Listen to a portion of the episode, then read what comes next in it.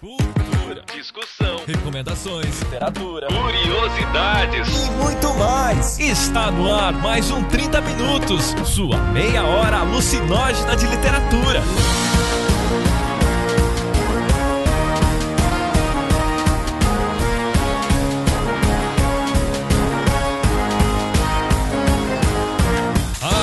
Por ele, que acordou de sonhos intranquilos, metamorfoseado em um japonês, Vilton Reis. Eu acabei de ter um insight, o Hannibal é muito mais perigoso que o Coringa. Porque o Hannibal tá preso e tem história. O Coringa ele precisa escapar para ter história. E ele, nosso profeta misantropo, Jefferson Figueiredo. Olha, eu já passei em dias que eu queria ter tá no dia lá, no dia de fúria do Michael Douglas. Ou seja, adultos, quando tu vê quando é criança, fica, pô, o cara tá mal, né? Quando tu vê adulto, tu quer passar por aquele dia porque tu quer descarregar em algum e ela, que está sempre certa, Cecília Garcia Marcon. Eu não leio quadrinhos, eu casei com uma enciclopédia de quadrinhos, mas eu não leio esses quadrinhos todos, eu não dou conta disso. Tipo, pra mim é muito frenético o negócio assim. Ah, porque tem o arco tal, porque tem o arco Y, tem o arco J. E... Com a participação de um convidado, estrogonoficamente sensível. O emprego que eu ganhei, que eu entrei, que eu conheci a Cecília, que depois a gente acabou se casando, o cara que fez a, a minha entrevista perguntou se eu lia quadrinhos quadrinhos, eu falei que lia, tá? ele perguntou qual era o meu personagem favorito, eu falei que era o Batman, e era o dele também.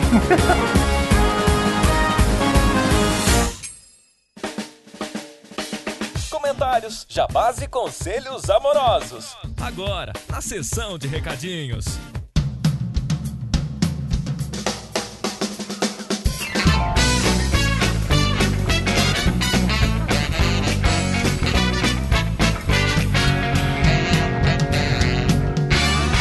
E nesses recadinhos, com o retorno de Vilto Reis de Porto Alegre. Vilto, como foi então o lançamento de José Figueiredo em sua terra natal? Então, Beber, foi muito, muito, muito massa, cara. Sabemos que o próximo livro, né, que será publicado da família Figueiredo será pela mãe do Jefferson e não pelo Jefferson. Por quê? Porque toda foto, cara, que a gente ia bater lá do pessoal com o Jefferson, surgia a mãe do Jefferson lembrando ele: Jefferson, o livro! que foi uma das coisas que virou o bordão assim do lançamento. O livro, o livro. Já que o nosso amigo Jefferson é um ótimo escritor, mas um péssimo é, autodivulgador, marqueteiro do seu próprio livro.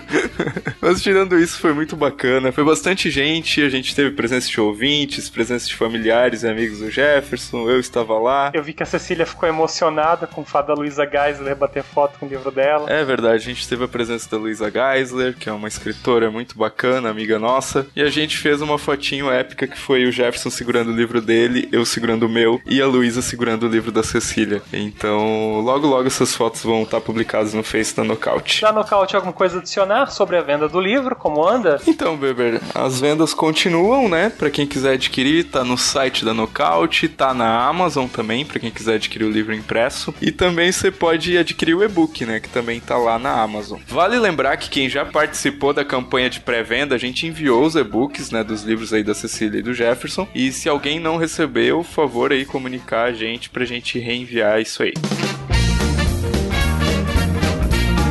Uma leitura de recadinhos rapidinha do cast anterior, um cast de 30 minutos de história da literatura sobre o bom latino-americano. Isabel Galdino, a Jéssica da Silva Carvalho e a Ana Cristina Pandolfo elogiaram a escolha de trilhas do cast. Parabéns, bebê. Na verdade, tu sabe que foi a Cecília que escolheu e eu só segui as ordens dela. E tu acha que eu lembrava disso, né? Tu acha que eu colocaria funk no cast se não fosse forçado por força superior? Ah, eu não sei o que, que você ouve no seu Spotify privado, Weber. E também não preciso saber. Obrigado, vamos adiante. O Fernando Moraes teve uma dúvida sobre a nossa participação brasileira no boom ou no realismo mágico latino-americano. Seria o Jorge Amado nosso representante ideal? Não combinaria mais com o gênero um JJ Veiga e Murilo Rubião? Hum, eu, eu lembro de, de, ter lido esse comentário e ele fez uma ressalva ali, né? Ele disse: Ah, eu, eu sei que aí seria uma coisa mais realismo mágico e tal. E de fato, eu acho que esses autores eles entrariam mais na questão do realismo mágico. Esses autores que a gente citou ali do boom latino-americano estão mais ligados a uma época em que a literatura latino-americana ganhou destaque no âmbito mundial do que exatamente por um estilo, assim, né? Apesar da gente ter comentado algumas coisas que eles têm em comum. E o próximo comentário que a gente tem é da Ivone Mariano, que achou super pertinente a inclusão de Guimarães Rosa, do Érico Veríssimo e de Jorge Amado no Boom. Também, como a Cecília lamentou a ausência de escritoras e achou a trilha totalmente inesperada. Sobre latinices, a Carla Hong recomendou muito o canal da Joana Hunt. Que você não sabe, viu? Ela uma atriz e comediante venezuelana, apesar de produzir conteúdo em inglês no YouTube. Ela age meio como uma divulgadora da nossa cultura e latinices e tem vários vídeos com discussões interessantes, como se seriam os brasileiros latinos. Que massa, cara. Vale o pessoal assinar o canal dela e assistir. Se você entende inglês, é claro, é, tem essa dificuldade aí. E a gente também tem um comentário da Carla André Frederico, que disse que adorou o podcast e que, em sua opinião, o boom latino-americano é a resposta dos latinos. É a cara, é a nossa cara na janela mundial, dizendo que nós também podemos fazer parte do cânone mundial e com o nosso estilo, com as nossas referências culturais e mostrando as nossas mazelas e nossas peculiaridades. Eu acho que no- do ponto de vista histórico, né, o boom latino-americano não é nada mais do que citar um precedente que a América Latina pode ser vista e pode ser consumida pelo resto do mundo. E no site a Nicole Aires concordou duas vezes com a Cecília. Uma que também acha Gabriela um livro muito libertário e que também acha Cortázar melhor que Borges. Eu escolhi esse comentário aqui só pra implicar com o Vilto. Eu não consigo comparar porque eu acho que eles não estão na mesma categoria, mas tudo bem. Ok.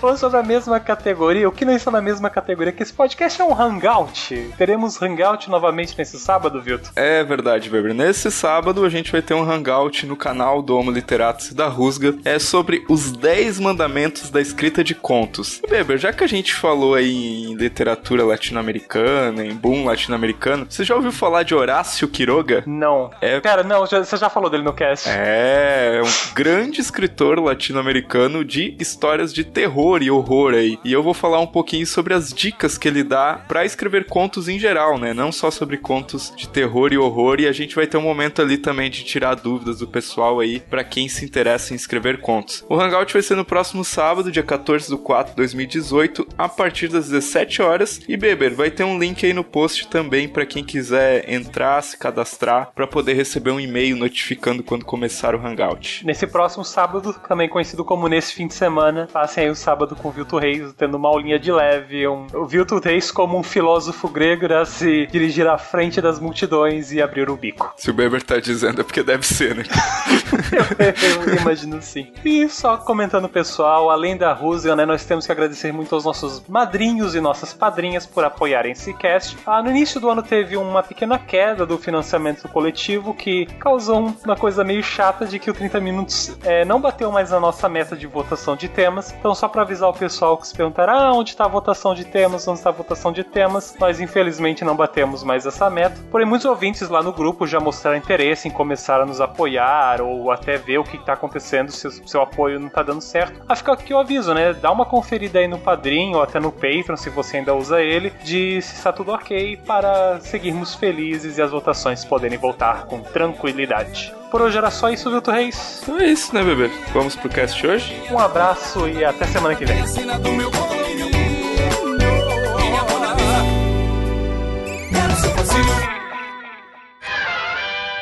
Hoje nós vamos falar de mais uma graphic novel. Hoje nós vamos falar de Batman, a piada mortal. De ninguém mais, ninguém menos de que o mago Alan Moore. E, gente, quem é que foi? Eu não lembro se foi minha, se foi do Gerson, se foi da Cecília a sugestão dessa pauta. Da Ciência eu sei que não foi, mas eu acho Por que foi. que que não foi? Como assim? Você tá louco? E nós temos um convidado muito especial, como vocês já podem ter ouvido na abertura, cujo nome dele foi modificado por causa desse podcast, né, por causa do 30 minutos, e passou a se chamar Força César. Ele é o homem mais lindo do mundo. Eu quero fazer um protesto sobre o César porque eu imaginava um homem gigantesco. Ququando eu conheci ele em São Paulo, ele era uma pessoa só um pouco maior do que eu e eu fiquei decepcionado. Mas você imaginava então um cara másculo, viril, com uma perna do tamanho de um tronco. Mas o César é uma ótima pessoa. Vou dizer que ele é a melhor pessoa do casal, só quero dizer isso. César, você tá flertando com o Jefferson? Primeiro o Jefferson me diz que foi pra São Paulo só pra ver o César, agora o outro. Gente, na minha frente mesmo? A gente não perde tempo, a gente cai matando o crush. Tudo bem, mas nós temos que falar hoje de Batman Piada Mortal. E para isso, quem que vai dar a sinopse de Batman Piada Mortal. César, quer dar a sinopse? Eu, eu, eu? Não, eu dou. Essa eu sei dar, não. Não, eu, não, não, não, não, não, Essa não, não. eu sei dar, dá aí o Bob aí. Isso você sabe dar, vamos lá. Ah. Tá, a piada mortal fala basicamente da, da história da, da relação, da origem do Coringa e da relação, de uma, de, de uma relação mais humana que ele cria em relação ao Batman. Por quê? Porque a gente vai acompanhar o Coringa e a sua identidade, como ele virou de um comediante até o- se tornar o Coringa. Aí não vou contar essa parte porque tem uns spoilers legais. E ao mesmo tempo a gente vê até que ponto a insanidade dele cria situações de sequestrar, dar um tiro na filha do Tenente Gordon e sequestrar ele e fazer provocações psicológicas no limite da razão humana. É basicamente isso. Coisas saudáveis pra uma segunda-feira normal, assim, meio tediosa. Eu discordo, palestrinha. Eita, velho. É basicamente o Coringa querendo provar que qualquer pessoa normal pode virar um maluco, maníaco, insano se ela tiver um dia ruim na vida dela. É uma segunda-feira normal pra qualquer ser humano com mais de 18 anos, né? Quanto mais a gente cresce, mais perto a gente fica do Coringa, do Michael Douglas em Um Dia de Fúria. A gente começa a entender melhor essas pessoas. Tem gente só precisa de um dia merda. Olha, eu já passei em dias que eu queria ter, tá no dia lá, no dia de fúria do Michael Douglas. Ou seja, adultos, quando tu vê quando é criança, fica, pô, o cara tá mal, né? Quando tu vê adulto, tu quer passar por aquele dia porque tu quer descarregar em algum. Ele vira um herói, você fala, nossa, é isso mesmo, quebra tudo, porra. Eu sinto isso todo dia. Nossa, amor, viver comigo é assim tão bom. é aquela hora que você vê que você pagou o boleto do cartão duas vezes. Então vocês já viram aí que é uma HQ de alta identificação para nós. Neste mundo que tem um cara que usa cueca por cima da calça, se veste de preto, cinza e amarelo e é um super-herói, teoricamente. Ah, teoricamente você quer me fuder, né? Teoricamente, já ele lançou uma polêmica aqui e tá fazendo de conta que não lançou. Ele mandou que o Batman é um super-herói teoricamente e tá querendo sair dessa, né? Só tô levantando pra não passar despercebido. Não, e a gente ainda tem um cara totalmente maluco, pintado de cabelo verde, que tá tentando mostrar que as pessoas verdade- verdadeiramente são, e ele é o vilão ainda da história. Então a gente tem uma história de alto potencial de identificação. Mas no começo da história, a gente tem um momento Batman, o pensador, que ele tá lá pensando sobre a espiral de violência que tá crescendo ao longo dos anos, até que ele vai até o asilo Arca tentar trocar uma ideia com o seu maior inimigo. E na verdade, quando ele chega lá, né, ele vai interrogar e tal, e ele descobre que o Coringa fugiu mais uma vez do sanatório. Então a gente parte daí da história, né? Era isso que eu tava esperando um pouco da sinopse do Jefferson, mas como faltou essa parte, eu complementei aqui. Aí o que acontece? É aquele sentimento. O primeiro sentimento que eu fui tomada quando eu li isso, eu falei assim: cara, o Batman, ele deve ficar muito puto. Porque ele vai, prende os caras. Aí, tipo, é meio aquele, aquele, aquele meme. You had one job. Tipo, você tinha uma tarefa, que é manter esse filho da puta aqui. Tipo, como é possível? Toda vez. Aí, então, pode. Eu vim aqui trocar uma ideia com o Coringa. Ah, então, moço, sabe o que, que é? É que ele fugiu. Ele nem tá aqui. Aí você fala: caralho, mano, me dá cinco minutos, velho. Entendeu? Tem um pouco também da coisa do, da teoria do Papalego, assim, que, tipo, se o Coringa ficar preso, não tem história, entendeu? Aí é a mesma coisa lá do, do Papalego. Se o Coyote um dia pegar o Papalegos, acabou o, o desenho do Papalegos, entendeu? Tem alguém que não torce por esse momento. Eu torço muito pelo dia em que o Coyote vai pegar o Papaléguas. Eu acho o Papaléguas um cuzão. Ah. Eu acabei de ter um insight. O Hannibal é muito mais perigoso que o Coringa. Porque o Hannibal tá preso e tem história. O Coringa ele precisa escapar pra ter história. Nossa, velho, mas aí você tá misturando dois universos que não tem nada a ver. Puta, o cara acabou de meter molho de tomate na salada de fruta, velho. Ah. Mas aí acontece um negócio muito interessante numa outra história do Alan Moore também, que é o Cavaleiro das Trevas, que depois que o Batman fica afastado por X anos, o Coringa ele praticamente fica catatônico assim, porque o Batman sumiu. E quando o Batman volta ativa, ele meio que reativa o Coringa. Aí o Coringa volta a ficar maníaco, maluco, psicopata louco de novo, entendeu? Eu, eu sou da teoria que o Batman não existe, né? O Batman é uma criação da mente do Coringa. Mas beleza. Ai, nossa, viu? Tu, ah, puta que pariu. Tinha que ser um cara que escreve trepada de golfinho mesmo. Ah. Tá, olha só, eu queria adicionar uma coisa importante e queria fazer uma indicação que eu acho bem legal, assim, sobre isso. Tem um canal no YouTube que se chama Lessons from Screenplay e tem um vídeo bem legal sobre o Coringa do Cavaleiro das Trevas, mas serve pro Coringa no geral, assim, entendeu? Que, porque mos- mostrando porque o Coringa funciona tão bem pro Batman. E, e entrando nisso que o César falou, o Coringa só funciona e o Batman só funciona porque eles são o antagonista um do outro, entendeu? De perspectivas do mundo. Eu vou até pedir pro Beber deixar esse vídeo que ele explica no filme, mas funciona pro arquétipo dos dois em geral. O Coringa só vai funcionar porque ele tem o inimigo que luta pela mesma coisa que ele, que é o Batman. Isso que, por exemplo, e ele falou do Cavaleiro das Trevas, a história do Alan Moore, é exatamente isso, entendeu? O Coringa não funciona sem o Batman e vice-versa. É uma coisa muito estranha. Se tu colocar outros vilões, assim, de, sei lá, de outros universos, ah, ou até alguns vilões do universo do Batman mesmo, contra ele, não encaixa tanto porque às vezes os objetivos não são exatamente os mesmos. E, tipo, no The Killing Joke fica bem claro que eles têm um objetivo bem comum. O do Batman é fechar as coisas, fechar a história, fechar a justiça, se tu quiser colocar, enquanto, por exemplo, o Coringa é atacar o bom e velho foda, assim, no sentido mais, mais simples, né? Causar o caos, que no caso é a insanidade, assim. Ele pega o comissário Gordon, a família dele, ah, vamos tacar o foda-se, entendeu? Porque eu passei por um momento foda-se também. Eu acho que tem uma coisa importante da gente dizer que é o seguinte: o Batman tem como super-herói, como criação super-herói, uma dureza ética muito importante da gente levar em conta, assim, como construção de personagem mesmo. É, e a dureza ética dele é: ele não mata, entendeu? Tipo, ele poderia ter matado o Coringa no mínimo umas 359 vezes. Oportunidade não faltou, entende? Mas é, é da ética dele não fazê-lo. E o Coringa, ele é o antagonista do Batman no sentido de que ele é o afrontamento dessa ética. Para ele trabalha o tempo todo dentro da loucura dele, forçando o Batman a romper com os próprios princípios. Isso que eu acho muito importante. O antagonismo deles não é simplesmente é, essa coisa simbiótica aí de um só existe por causa do outro. O Coringa existe para fazer o Batman lutar contra o desejo de romper com a própria ética, sabe? E isso eu acho muito interessante e acho que na piada mortal é onde fica escancarado. É onde você vai virar e falar assim: até onde você tem- vai se manter fiel aos seus princípios éticos? Até onde você mantém a sua curvatura ali, a tua, a tua linearidade, entendeu? É, eu o Batman nessa graphic novel ele é colocado nessa forçação assim do tipo, olha o que esse cara tá fazendo, assim, qual que é o limite que eu vou estabelecer? É, até quando eu vou acreditar nesse sistema que eu prendo o cara, ele sai, faz só merda, aí eu prendo de novo, ele sai de novo, aí ele só faz merda, ele vem atrás de mim, ele fala bosta, ele enche o caralho do meu saco, ele, ele mata pessoas, ele, né? E aí, até qual que vai ser a minha postura diante disso? O meu princípio ético e seguir a minha ética vale tanto assim pra mim? Ou eu preciso tomar outras decisões e abrir mão do que é importante para mim como indivíduo em nome de uma preservação de estrutura social, entendeu? É, e aí tá que eu acho que a simbiose dos dois funciona, porque no, no mesmo momento que o Coringa força o Batman a fazer isso, o Coringa também ele tem a consciência desse passo que ele nunca vai dar, ele nunca vai matar, ele quer sempre estabelecer uma ordem, e é por isso que eu acho que funciona, porque um empurra o outro nas ações e tu,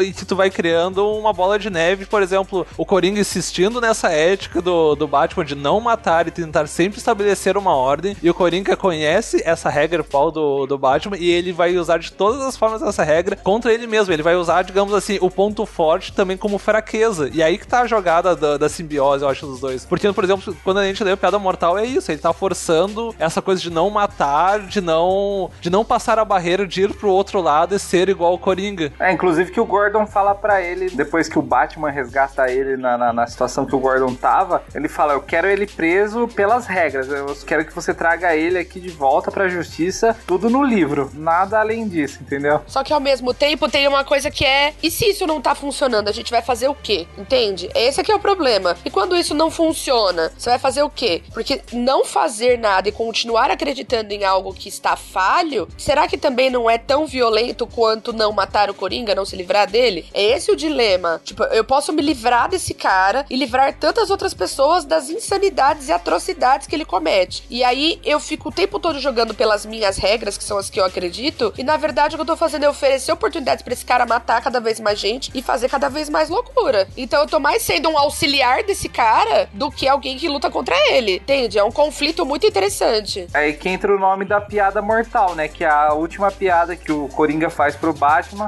Ali ele ganha consciência de que o Coringa ele vai continuar maluco pro resto da vida e não, não vai mudar, entendeu? Tem mais solução pra ele. Que a piada é sensacional.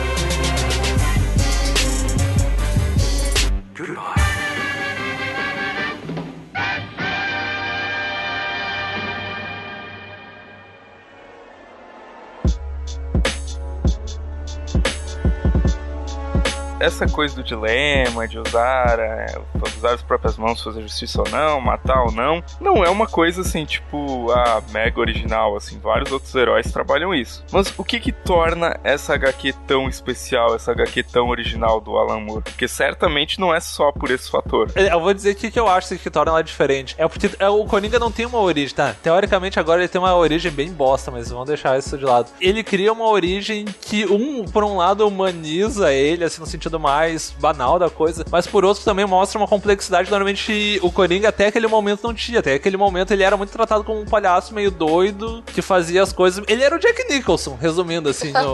Você vê que ele já tava meio na beirada de ficar louco, né? Porque a mulher dele tava grávida, ele tava tentando arrumar um trampo como comediante e tal, e ninguém achava graça nas piadas dele. Quando ele chega e fala pra mulher dele que ele não conseguiu o, o emprego, a mulher dele já fala: Ah, tá, entendi. Aí ele já surta, ele fala: Ah, como assim eu já entendi? Tipo, ah, eu vou conseguir sustentar essa criança, eu vou conseguir te dar a vida que você quer, sabe? Então ele já tava tudo propício ali pra ele surtar, sabe? Pra ele quebrar. Ele se opõe ao Batman, inclusive, diante da classe social que ele representa. Porque quando mostra esse cara fudido, sem oportunidade, sem nada, que surta porque não consegue ter a vida que pro Batman já é de berço, pro Bruce Wayne já é de berço, não precisou lutar por nada. Mas ele não sabe disso. Não, eu tô querendo dizer que da oposição do enredo como um todo, a oposição dos personagens, ela também se dá por isso. Mesmo que ele não soubesse daquilo naquele momento. Mesmo, eu tô falando da gente como leitor, a gente sabe. O Coringa pode não saber, mas a gente sabe. Isso torna a história mais rica, porque a gente como leitor percebe do tipo, cara, eles são opostos até nisso. Tipo, o surto do Coringa também é, é resultante da opressão que ele sofre enquanto alguém que vive, tipo, fudido, cara, fudido. Tem o que fazer, é só desespero. Então isso também é uma oposição entre eles. Pode não ser consciente por parte do personagem na história, mas é o tipo de situação que o leitor percebe. O leitor sabe. E tem uma coisa assim, eu não sei, te, é por isso, eu, eu assisto, não sei se já leu mais, muita mais coisa do Alan Moore, mas eu sei por exemplo, o César já deve ter lido, e o Alan Moore, ele tem uma qualidade quanto escritor que eu acho muito interessante, que ele nunca te dá uma resposta fechada, e o The Killing Joke eu acho que é o melhor exemplo de uma resposta bem aberta, por uma questão que é, ela é profunda, mas ela não,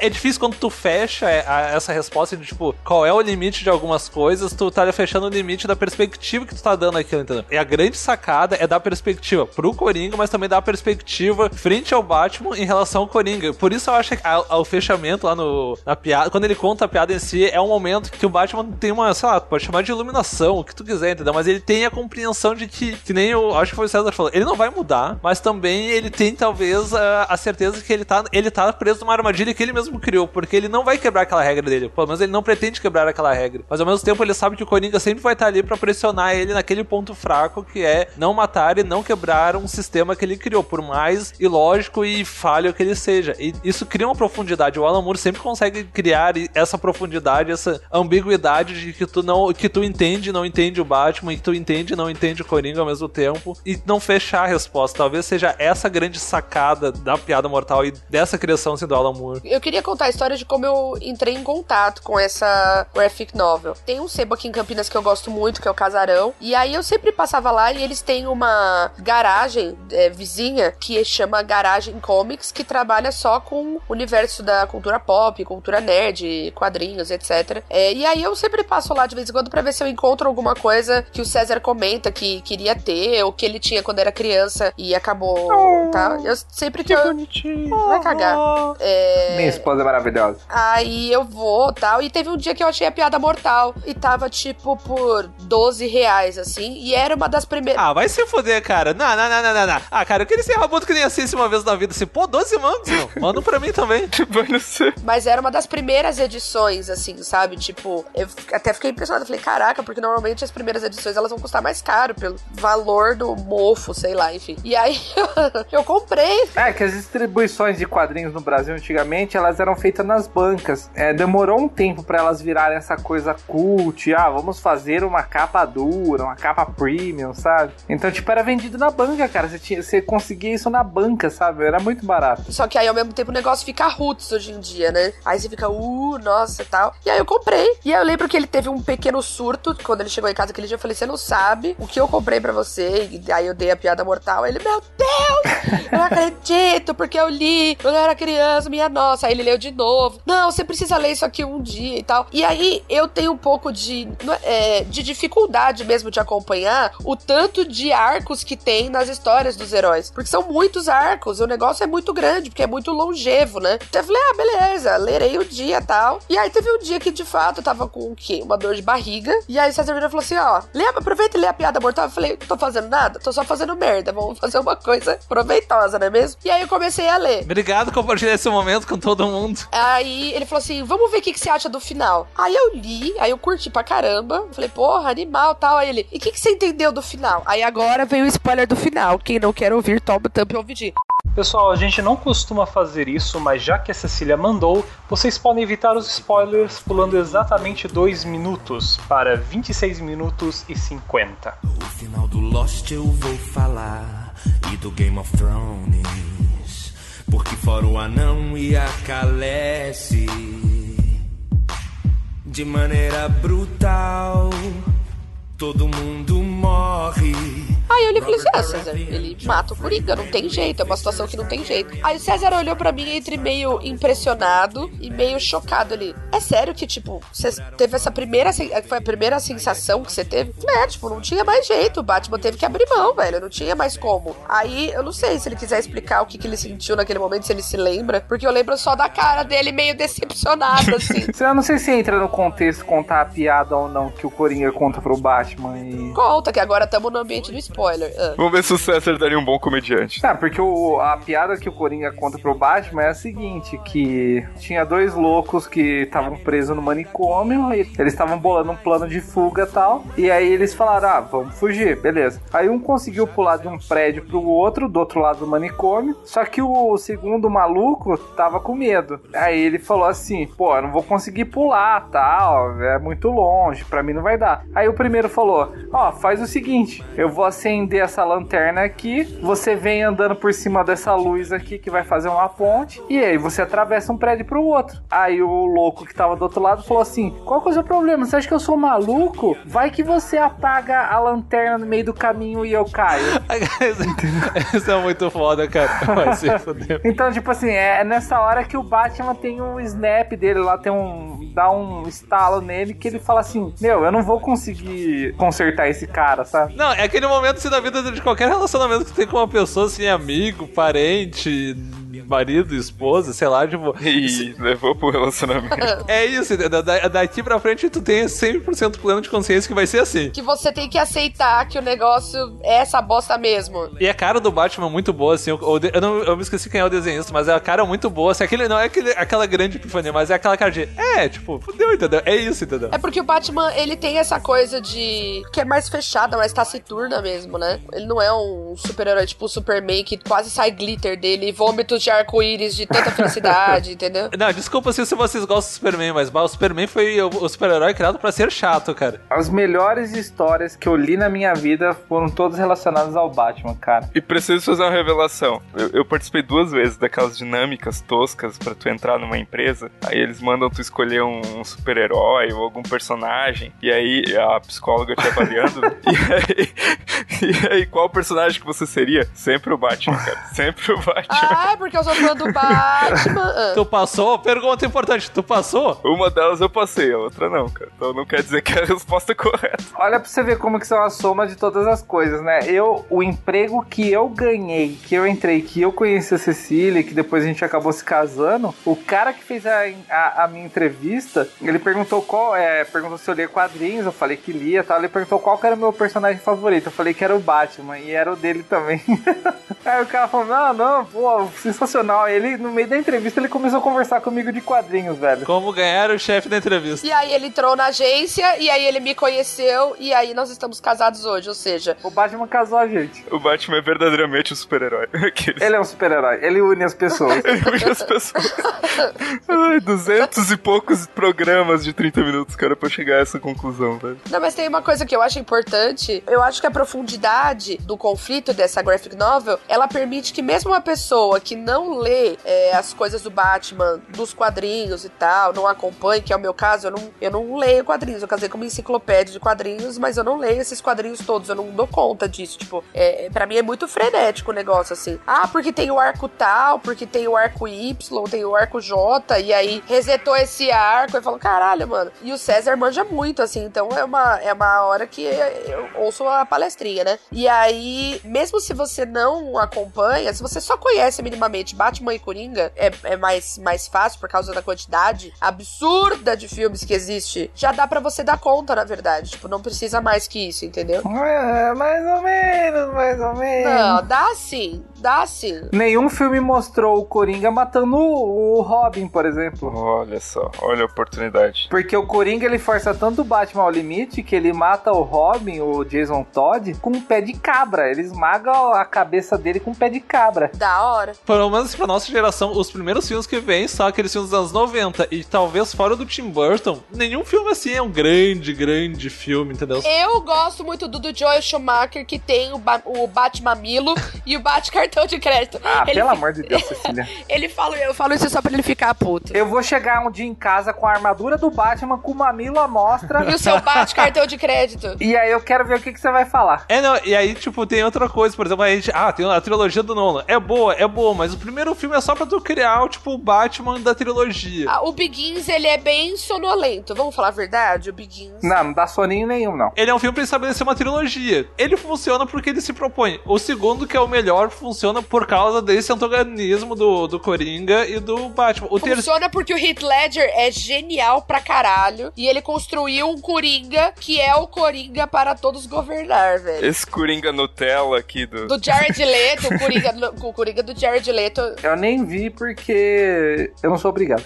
eu não sou obrigada. Ah, não, o Coringa do Jared Leto não entra na conta, cara. Aí a gente pensa depois que filmes. Tá, o terceiro filme da trilogia Nolan é bom, mas sei lá, tipo, ele, ele deixa muita coisa a desejar, principalmente em relação ao segundo. Ah, o Bane é cagado. O Bane é cagado. né? No terceiro filme, o Bane é cagado. Assim, eu vou te dizer que eu não acho o Benny cagado, mas eu acho o desenvolvimento de todos os personagens bem cagado, entendeu? É o desenvolvimento dos personagens que é cagado, não o, o personagem em si, né? Mas o, o que acontece com ele na história. Agora, se existe história mais pífia, mais ridícula do que Batman vs Superman, em que eles dão as mãos, eles botam na nuca e viram amiguinhos porque as mães chamam a Marta, ah, vai se fuder todo mundo. É ridículo. Não, não, não, mas você tá desviando. A gente não vai falar da Bárbara, da Bárbara Gordon. Isso, vamos falar de coisa boa, vamos falar de Bárbara Gordon. Fala, amor. Se vamos falar de coisa boa, a pessoa que levou um tiro nunca mais vai andar na vida. É normal, né, gente? Na espinha e nunca mais vai andar. A Bárbara, no momento que ela toma o tiro, ela já era Batgirl, né? No arco de histórias, ela já tinha um romance com o Batman e tal. Ele já era O do. Batman comeu todo mundo também, né? Caralho! O Batman era o Catra da Gotham City.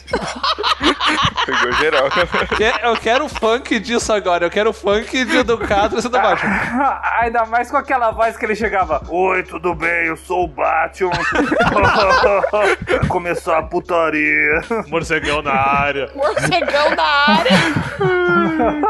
Cada país tem o Batman que merece. Então, tipo, a Bárbara Gordon toma um tiro na, na espinha, fica paraplégica. É, logo depois ela vira o oráculo, né? Porque a, a história do Alan Moore, ela foi tão foda, mas tão foda, que pra todos os outros escritores e desenhistas dos Batman que vieram depois dessa história, é, eles tomaram aquilo como verdade e falaram, bom, é isso, cara. A Bárbara Gordon, ela já era, vai ser a Siri do Batman, sabe? Meu Deus, ela virou a voz do Google Maps, cara. Eu queria dizer que eu acho isso bem sexista, mas tudo bem. É, cara, ela era a porra da Batgirl, velho. Eu- então eu quero reforçar o quanto isso é sexista, só isso. Ajudantes do Batman, no geral, são bem, tipo, nessa mitologia do Batman, são bem, tipo, descartáveis. Tem uns 30 hobbies, gente. Eles matam o Robin, aí surge outro. É que é um personagem meio desnecessário, né? Vamos ser sinceros. Não, não, não, não, calma, calma, calma, calma, calma, gente. Não seja. Não fala isso perto do César, menino. Pelo amor de Deus, gente. O primeiro Robin, que era o Dick Grayson, ele virou asa noturna, que ele falou: ah, beleza, meu treinamento tá completo, eu vou fazer minha parte aqui. Ele virou asa noturna. O Batman fica paraplégico quando o Bane quebra a espinha dele é o Dick Grayson que meio que fala assim, porra, deixa eu assumir aqui, né? Porque o Batman tá aleijado agora, né? Aleijado. Que lindo termo. Porque o Bane é tão filha da puta que ele fala assim: Eu não vou te matar porque matar ia ser muito fácil. Aí ele fala assim: Eu vou deixar você paraplégico e você vai ter que viver com essa vergonha, entendeu? Porque esse era o Bane, velho. Não era aquela porra daquele bebê chorão que fica lá. "Ai, porque quando eu tava não sei aonde, deram um tapa na minha cara. Minha mãe não queria comprar balinha Juquinho. Resumindo, o Cavaleiro do Céu você surge em uma fala. Ah, então, e ele fica com aquela voz, parecendo que tá falando dentro de uma lata de, de, de cerveja lá. Olha bem. E imagina que eu fui no cinema assistir isso com essa pessoa. Vocês imaginam a revolta?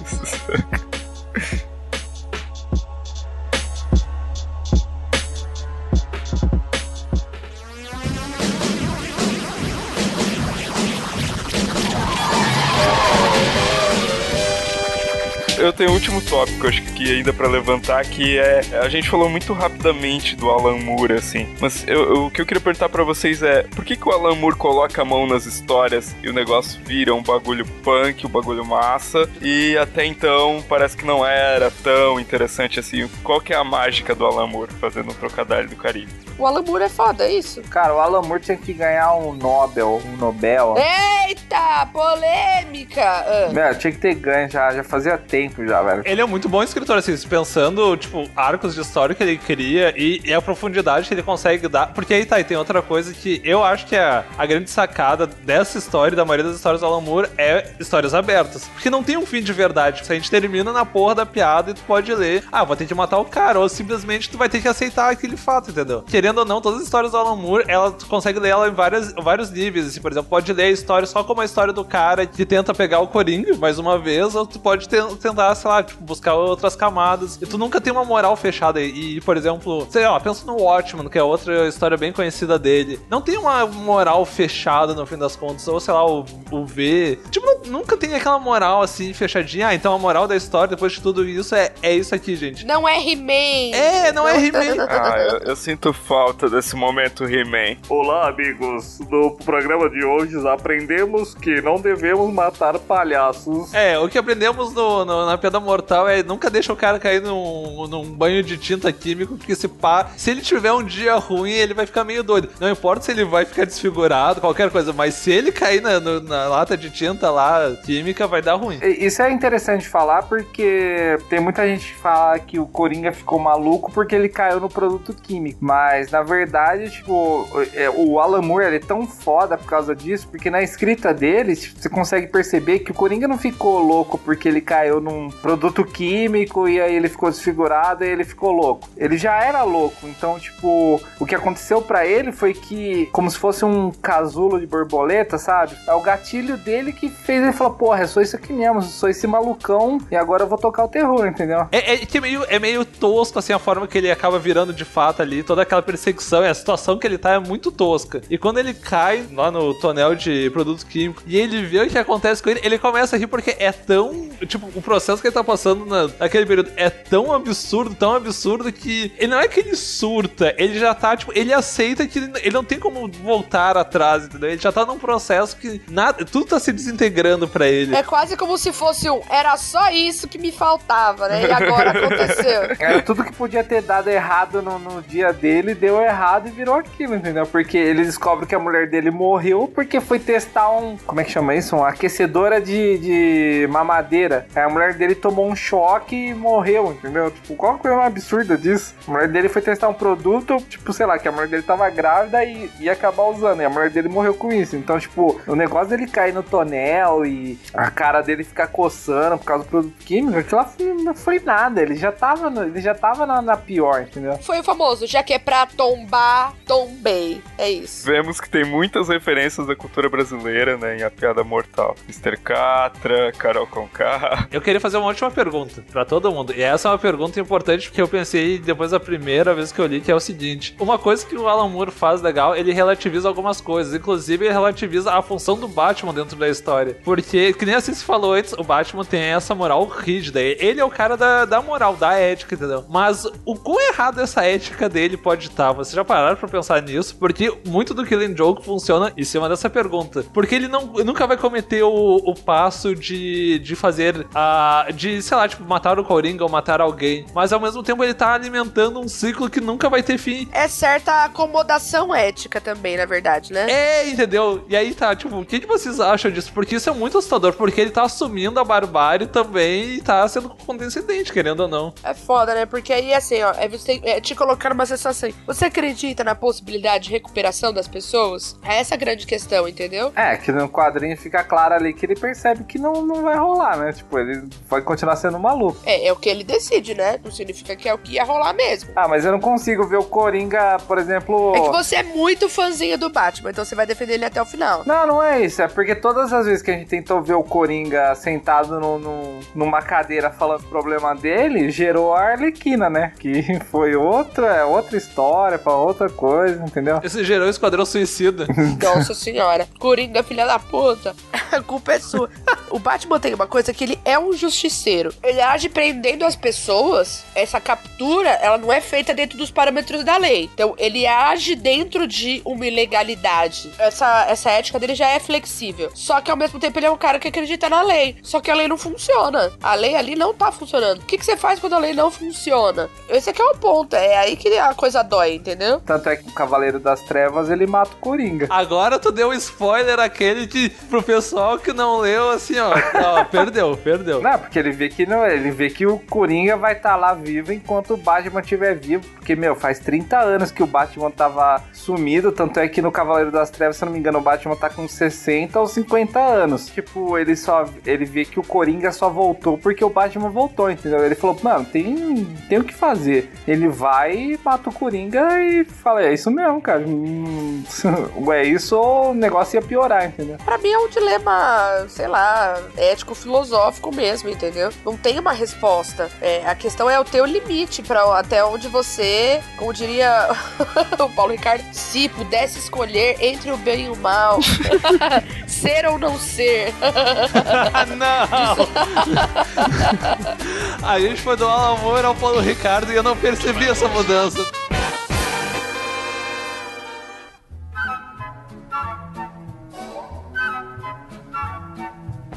Gray skies are gonna clear up. Put on a happy face. Brush off the clouds and cheer up. Put on a happy face. Take off the gloomy mask of tragedy. It's not your style.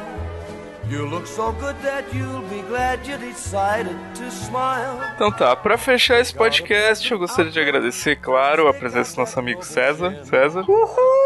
Obrigado, gente. Me chamem mais vezes. Eu sou um ótimo orelha. e Jefferson Cecília, as nossas perguntas aí pros nossos ouvintes. E aí, mata ou não mata? Justiça com as próprias mãos ou justiça via Estado? E agora? Segura essa bucha aí. Eu tenho uma perguntinha pro pessoal bem simples, que é a seguinte: tem o filme. tem- não, não tô falando do Esquadrão Suicida, pelo amor de Deus. Tem o Cavaleiro das Trevas e tem o The Killing Joke. Qual deles é o melhor? Deixa aí nos comentários, eu quero ver o pessoal se matar, eu quero ver treta. entendeu? E é isso aí, até semana que vem. Então tá, esse foi o nosso podcast de hoje e até o próximo programa. Iha! Valeu! Only you can make my dreams come true. Listen to me. Now she's a mean old thing. So spread sunshine all over the place. Just put on a happy face.